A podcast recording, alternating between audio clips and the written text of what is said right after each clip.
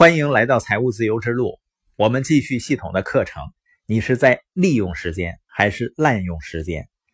昨天我们说了，那些正确利用时间的人会做促进他们生活总体目的的事情。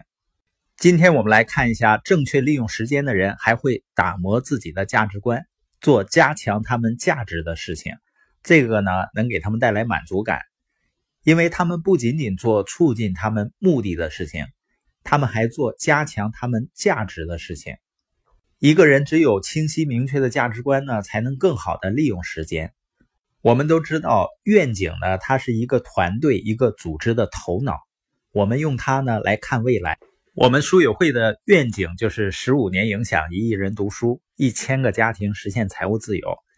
那使命呢是组织的心脏，我们为它而生存。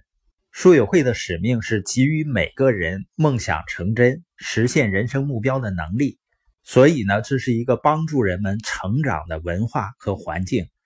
价值呢，它是组织的灵魂，它是一个组织的基因。如果一个组织脱离正确的价值观的话，金钱就会变成所有邪恶的根源。但是如果你有坚实的正确的价值观和金钱联系在一起，它就成为机会的来源。在有些人的思想里呢，他总是把金钱和负面的因素联系到一起。实际上呢，让金钱成为社会上积极的或者消极的因素，取决于他和什么价值观联系在一起。如果他和好的价值观联系在一起呢，会带来巨大的回报和帮助；反之呢，他就会变成非常自私的东西。像有的人开饭店呢，他用地沟油给别人炒菜。那不是餐饮行业的问题，而是这个开饭店老板的价值观有问题。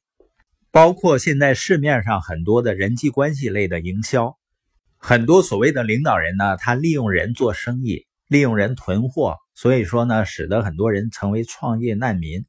其实呢，不是这些行业的问题，是从业者的价值观的问题。包括资本市场上。一些人呢，利用大多数人想一夜暴富的心态去割韭菜，而那些带着错误理念和价值观做事情的人呢，他们实际上做的事情也不会长久。成功人士呢，他会打磨自己的价值观，并且呢，做出决定，每天呢，管理好这些决定。你可以把以下这些话呢记下来，记在卡片上或者手机备忘录里，然后呢，每天去读它。今天我会选择并展现正确的态度。今天我会决定重要的优先次序，并且付出行动。今天我会知道并且遵循健康的权益。今天我会和家人沟通，并且关心他们。今天我会练习并且发展好的思想。今天我会做出并且信守正确的承诺。今天我会关注建立资产。并且正确的管理财务。今天我会加强并且信守我的信念。今天我会发展并且投资在坚固的人际关系上。今天我会计划慷慨大方并且以身作则。今天我会拥抱并且实践好的价值观。今天我会实践这些决定并且遵循这些约束。然后呢，有一天我会看到。